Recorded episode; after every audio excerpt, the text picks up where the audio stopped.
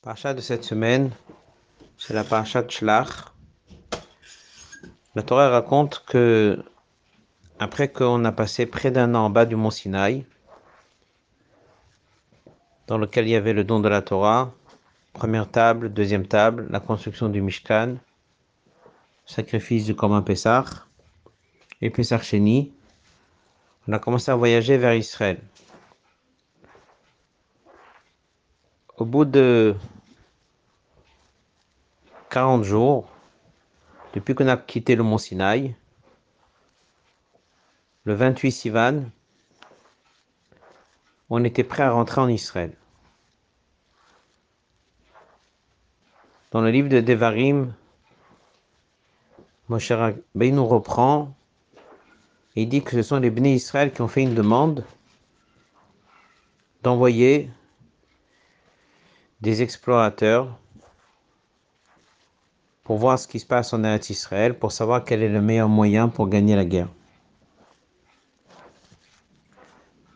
Il y a des choses qui sont marquées là-bas, dans la paracha Ekev, dans le livre de Dvarim, qui ne figurent pas dans la paracha de cette semaine.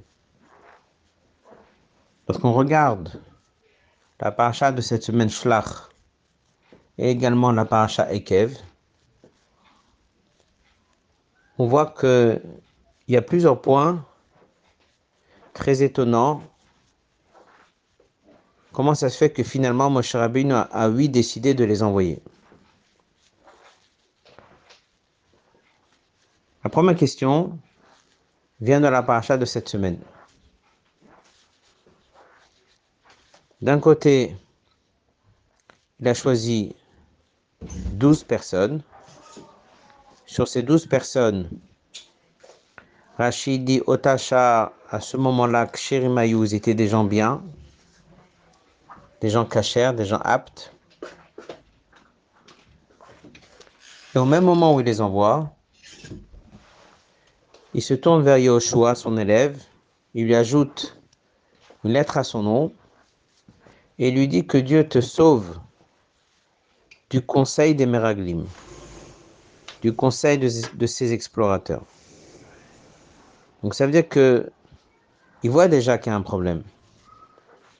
S'il voit qu'il y a un problème, pourquoi est-ce qu'il continue et il les envoie? Ça, c'est une question qui se pose dans la paracha de cette semaine. En étudiant la paracha Ekev, là-bas on découvre deux passages qui sont aussi étonnants. À un moment, c'est marqué que Dieu, il dit à Moshe Rabbeinu, voit ça dans le Midrash, qu'il n'est pas content que les Juifs n'aient pas fait confiance. Donc il lui dit, moi, je n'aurais pas envoyé. Mais si tu veux, tu envoies toi. On retrouve ça dans la paracha de cette semaine. Shlach le envoie selon ton avis à toi, ta décision à toi, ta connaissance à toi. Mais si moi je y vois que Dieu ne veut pas envoyer ou que Dieu n'aurait pas envoyé, pourquoi il envoie Ensuite, on voit là-bas aussi dans la paracha Ekev, dans lequel Moshe Rabbeinu fait un reproche au Bnei à la fin de 40 ans, en leur disant qu'il a espéré qu'en leur disant oui, je suis prêt à envoyer, qu'ils allaient se rétracter, ils allaient changer d'avis. Ils allaient dire que, vu que Moshe il est serein, il est prêt à envoyer des espions, ou il est prêt à envoyer des gens pour voir de quoi la terre a l'air, c'est qu'il n'y a pas d'inquiétude. Je donne un exemple. Lorsque quelqu'un veut acheter quelque chose, et le vendeur il dit à l'acheteur, si tu veux, tu peux essayer. L'acheteur, il voit la sérénité, la tranquillité du vendeur. Alors bien sûr que il dit si c'est comme ça, j'ai pas besoin d'essayer. Donc on voit que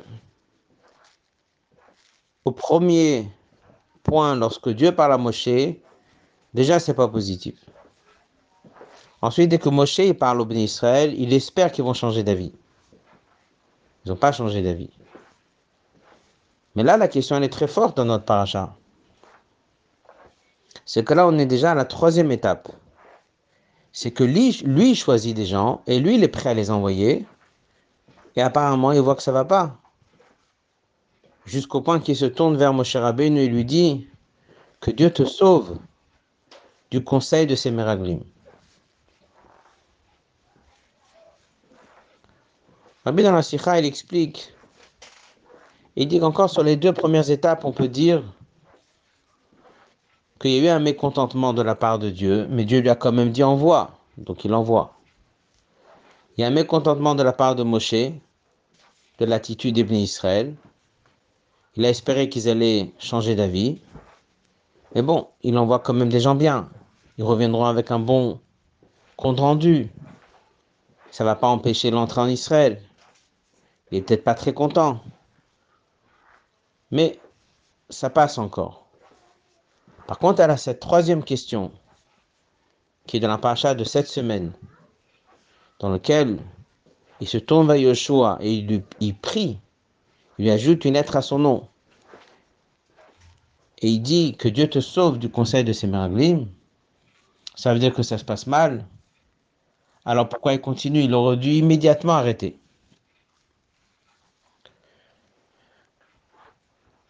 Ça, c'est la question. Donc, on résume mes questions. À trois niveaux et à trois étapes, Moshe aurait dû éviter de les envoyer. Dans la manière comment Dieu lui présente la chose, dans la manière comment lui présente au Israël, et dans la manière comment il voit les personnes partir. Sur les deux premiers, on peut encore répondre, mais sur le troisième, c'est une vraie question. Là, le rabbi répond, il dit qu'il y a un point très intéressant dans la paracha. On a tous l'habitude de les appeler en hébreu meraglim. Meragel, c'est un espion. Mais si on fait attention, même s'ils sont nommés dans plein d'endroits des meraglim, dans Rashi, ils sont appelés des meraglim. Mais dans le Chumash, à aucun moment on va trouver ce mot-là, Meragel, à propos de ces personnes-là.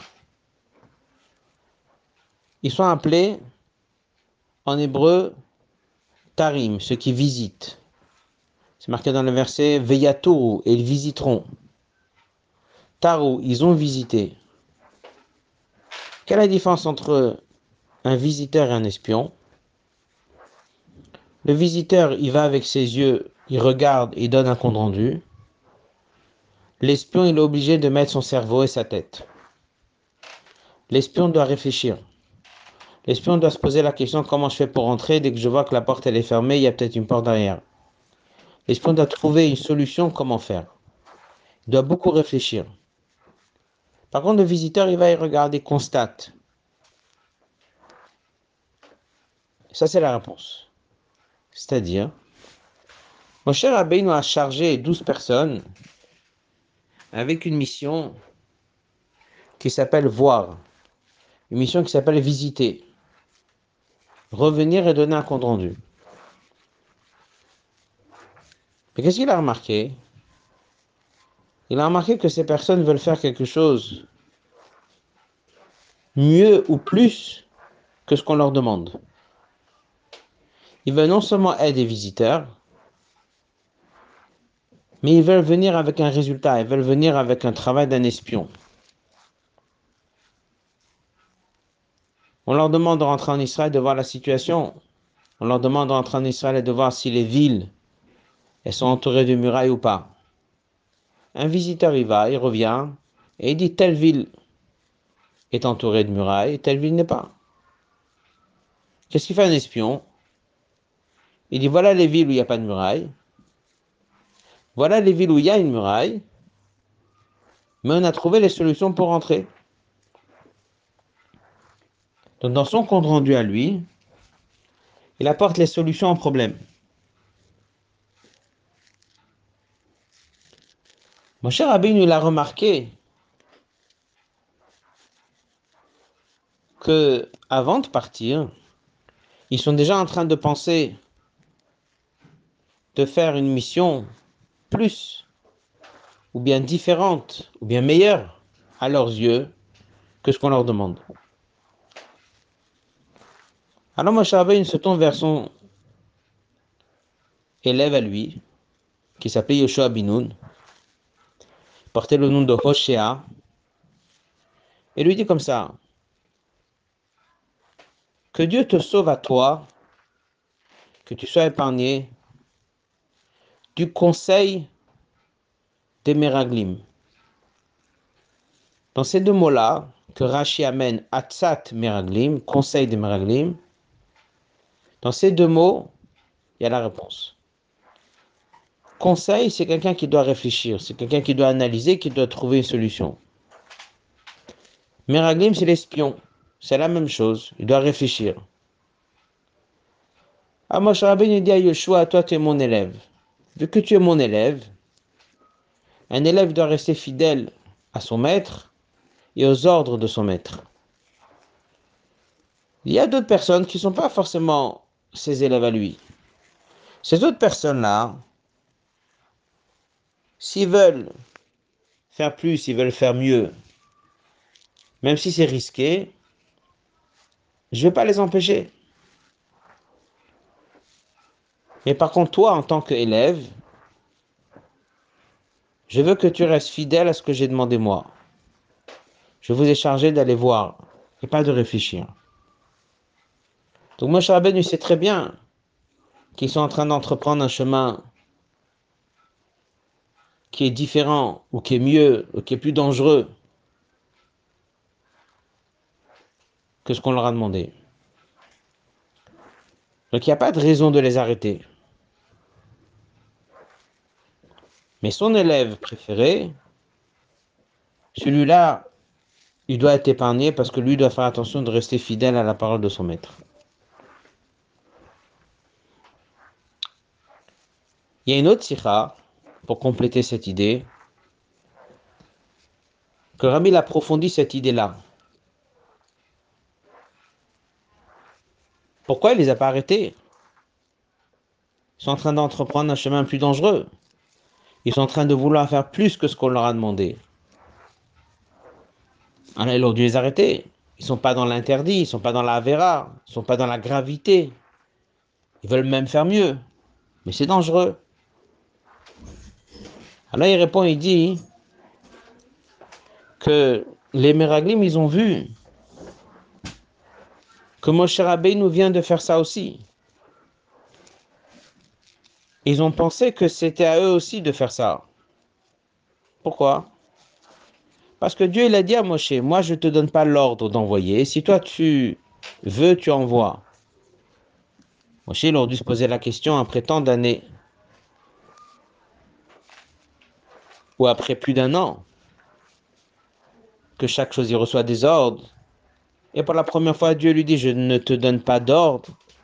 Il aurait dû dire tout de suite, si Dieu ne me donne pas d'ordre, je dois m'arrêter tout de suite. Pourquoi je vais envoyer s'il ne me donne pas l'ordre? Surtout qu'il me dit, je ne te donne pas l'ordre, mais fais toi-même. Cher Benu, il a compris. On est maintenant à la veille de une nouvelle étape. On va rentrer en Israël. Rentrer en Israël veut dire travailler la terre. Rentrer en Israël veut dire descendre dans le monde. Rentrer en Israël veut dire commencer à avancer de nous-mêmes. Et c'est ça la raison pour laquelle Dieu lui dit maintenant, il y a des choses que tu vas devoir prendre et faire de toi-même sans que je te donne l'ordre. Donc mon cher Abbé, il a compris que c'était une nouvelle période. Pas négative, mais positive. Dangereuse peut-être, mais positive. Plus récompensée, plus importante, plus riche. Alors les Meraglim, ils ont pensé exactement la même chose. Ils ont pensé que de la même manière que Moshe entreprend maintenant quelque chose de nouveau, c'est de faire, à la demande de Dieu bien sûr, mais de réfléchir soi-même, ils ont pensé qu'eux aussi peuvent se permettre.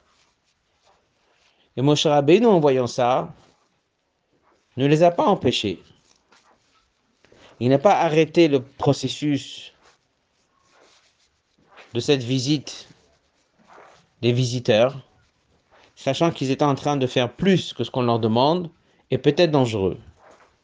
Par contre, c'est normal qu'ils prennent son élève de côté et qu'il lui toi, tu dois rester un élève fidèle à ton maître, et toi, tu ne dois pas avancer. Qu'est-ce qu'on comprend de tout ça? Que dans la paracha, ils sont appelés des visiteurs, mais ils ont fait un travail d'espion. On leur a demandé de donner un compte rendu de ce qu'ils voient, et ils ont décidé de réfléchir. Et vu qu'ils ont demandé de réfléchir, c'est dangereux, et c'est pour ça qu'après, ça donné un résultat négatif. On peut maintenant comprendre un Rashi qui dit que comment Caleb Ben Yifune, qui était le deuxième, qui a été sauvé de ce parcours que les dix ils ont pris, c'était Caleb Ben Yifune. Comment il a tenu lui Il est parti à Hebron, prier sur la tombe d'Abraham, Yitzhak Yaakov. Il leur demande d'être épargné du mauvais conseil des Meraglim, du conseil des Meraglim. C'est la même chose. Il a vu que c'était dangereux, et de lui-même, il a pris la décision de leur demander de l'aide, de rester fidèle à la parole de Moshe, de ne pas ajouter.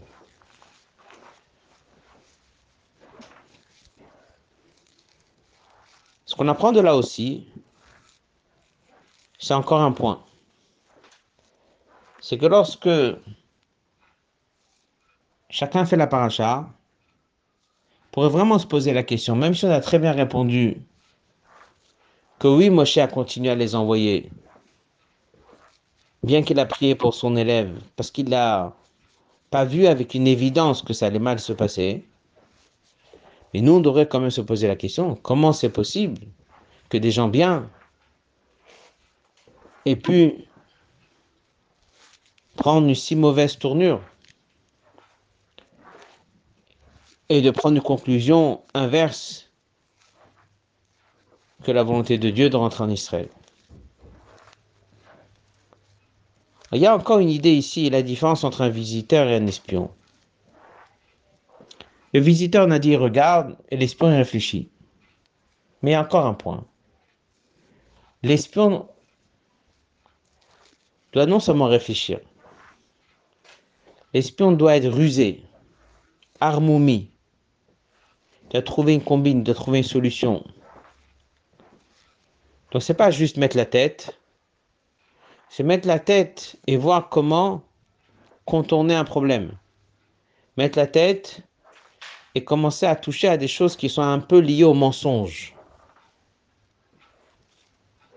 Et lorsqu'on commence à dévier du droit chemin, même si au début, ça reste encore quelque chose qu'on peut dire c'est pour faire mieux, et c'est là où la personne doit toujours faire attention du danger que ça peut apporter.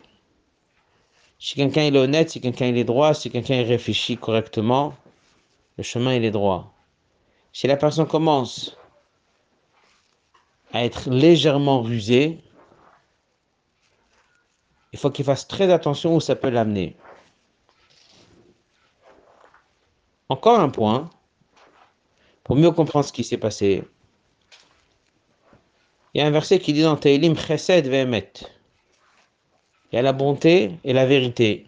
Midrash, dit, c'est qui Chesed Vemet Ce sont deux personnes. Ce sont Aaron Akohen, qui était l'homme de bonté, et Moshe, qui était l'homme de vérité. Comme dit Torah Temet. La Torah, c'est la vérité, Moshe, c'est la vérité. Donc non seulement chaque personne qui commence à réfléchir trop, on ne sait pas où ça peut amener, non seulement chaque personne qui commence à être légèrement rusée, c'est très dangereux où ça peut amener, mais lorsqu'on est envoyé par Moshe Rabbeinu, que la particularité de Moshe, c'est la vérité, le émet, donc là c'est une raison de plus qu'il faut faire très très très attention à cette notion de émet, parce que celui qui bouge, même légèrement, à la notion de émet qui est la vérité, il peut donc perdre contact avec cette mission qu'il a de Moshe Rabbeinu. Et ça, ça fait partie de toutes ces raisons, de toutes ces explications, comment ils ont pu tomber. C'est parce que d'abord, on leur a demandé de regarder. Ils ont commencé à réfléchir. Ensuite, dans la réflexion, ils ont commencé à non seulement réfléchir, mais ils ont pensé à être un peu rusés. on est quand même des envoyés de Moshe Rabbeinu, qui est l'homme de vérité. Donc dès qu'on commence à bouger de la vérité, on perd le contact avec la personne qui nous a envoyé. Et c'est pour ça que ça a donné ce résultat si négatif. Je conclue avec une petite idée que Rabbi rajoute dans les notes de cette sikha sur une histoire dans deux parachiotes dans lequel on va voir 40 ans plus tard, Moshe va envoyer, là il va pas envoyer des visiteurs, là pour différentes raisons il va envoyer des espions. Ils vont aller voir la ville de Yahazer, qui est à l'entrée d'Israël. Verset raconte que ces espions-là, ils ont conquis la ville. Étonnant, on ne les a pas envoyés pour conquérir. On les a envoyés pour espionner. Là-bas, c'est bien marqué le mot le ragel. Là-bas, c'est pas des visiteurs, là-bas, c'est vraiment des espions. Il y a une explication profonde pourquoi là, il y avait besoin des espions, mais en tout cas, dans le verset, c'est bien marqué des espions. Et qu'est-ce qu'ils ont fait? Ils ont conquis. Et Rachidi Rachir Amen, que lorsqu'ils sont partis, ils ont dit, nous ne fera pas la même erreur que les premiers. Nous, on va avancer avec la force de Moshe. Et grâce à ça, on va conquérir la ville. Rabbi pose la question, il dit, ça veut dire quoi? On va maintenant que la force de Moshe, on va conquérir la ville. On ne leur a pas demandé de conquérir. Il dit, c'est exactement ce qu'on vient d'apprendre. Du fait qu'ils ont été envoyés avec cette mission d'espion, parce qu'il y avait besoin vis-à-vis de cet endroit, c'était comme ça qu'il fallait conquérir la ville, ils ont été en tant qu'espions.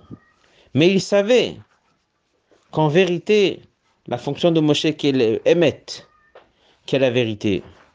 Et que normalement, lorsque Moshe l'envoie des gens, on n'a pas besoin de se cacher, on n'a pas besoin de faire une mission d'espion, d'espionnage. On peut rentrer directement et conquérir la ville. Donc c'est là où ils ont dit, on fera juste l'inverse de ce que les premiers ont fait. Les premiers, ils ont pris une mauvaise tournure. Et nous, on a été envoyés pour espionner, on fera mieux. Et on va non seulement se cacher, mais on est certain avec la force de celui qui nous a envoyé, qui est Moshe Rabbeinu, qui représente le Emet, qui est la vérité. On est en mesure, si on est bien attaché à lui, d'amener cette vérité d'une manière évidente sur terre. On va y aller, on va conquérir la ville, on va pas se cacher, on va se battre, on va la gagner. Et la Torah raconte qu'en effet, ces espions qui ont été spécialement pour espionner d'une manière cachée, ont pris la décision de conquérir la ville et ils l'ont réussi. Ça veut dire que le Emet, c'est quelque chose qui est lié à Moshe Rabbeinu. Lorsqu'on est attaché à Moshe Rabbeinu, donc il y a cette force de pouvoir réussir et d'amener cette vérité d'une manière évidente. On résume ce qu'on vient d'apprendre. On a posé la question pourquoi Moshe a quand même envoyé, puisqu'il a vu que apparemment c'est pas parfait.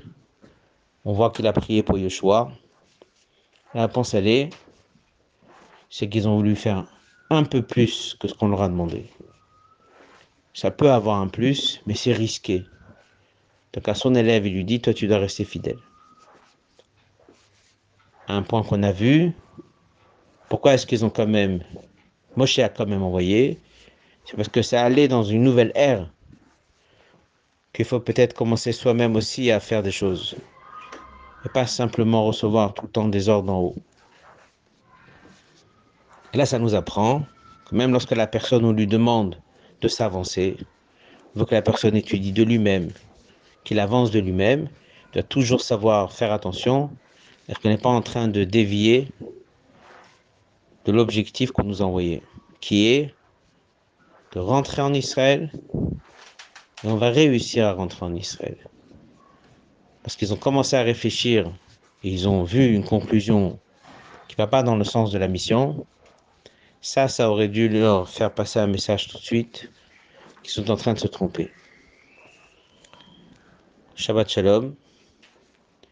Ne pas oublier que ce Shabbat bénit le mois de Tammuz, qui est le mois dans lequel il y a la Iloula du Rabbi le 3 Tammuz. Le jour du Niloula d'un tzaddik, c'est là où le tzaddik monte de niveau. C'est marqué que Goufa Bata Recha Azi, le corps suit la tête. Donc chaque année, il y a une élévation pour toutes les Neshamot de la génération à un niveau plus haut que ce qu'on était l'année dernière. pour se préparer à cette élévation, c'est simplement d'attacher le corps à la tête. C'est pour ça que c'est le moment de renforcer son étude de la Torah et des mitzvot, mais plus en particulier étudier la Torah de, du Rabbi, la Torah du Tzaddik, et de faire les différents coutumes de l'Aïloula le jour de l'Aïloula, et de renforcer l'étude de Chumash Teilim et journalier et l'étude Rambam. Shabbat Shalom.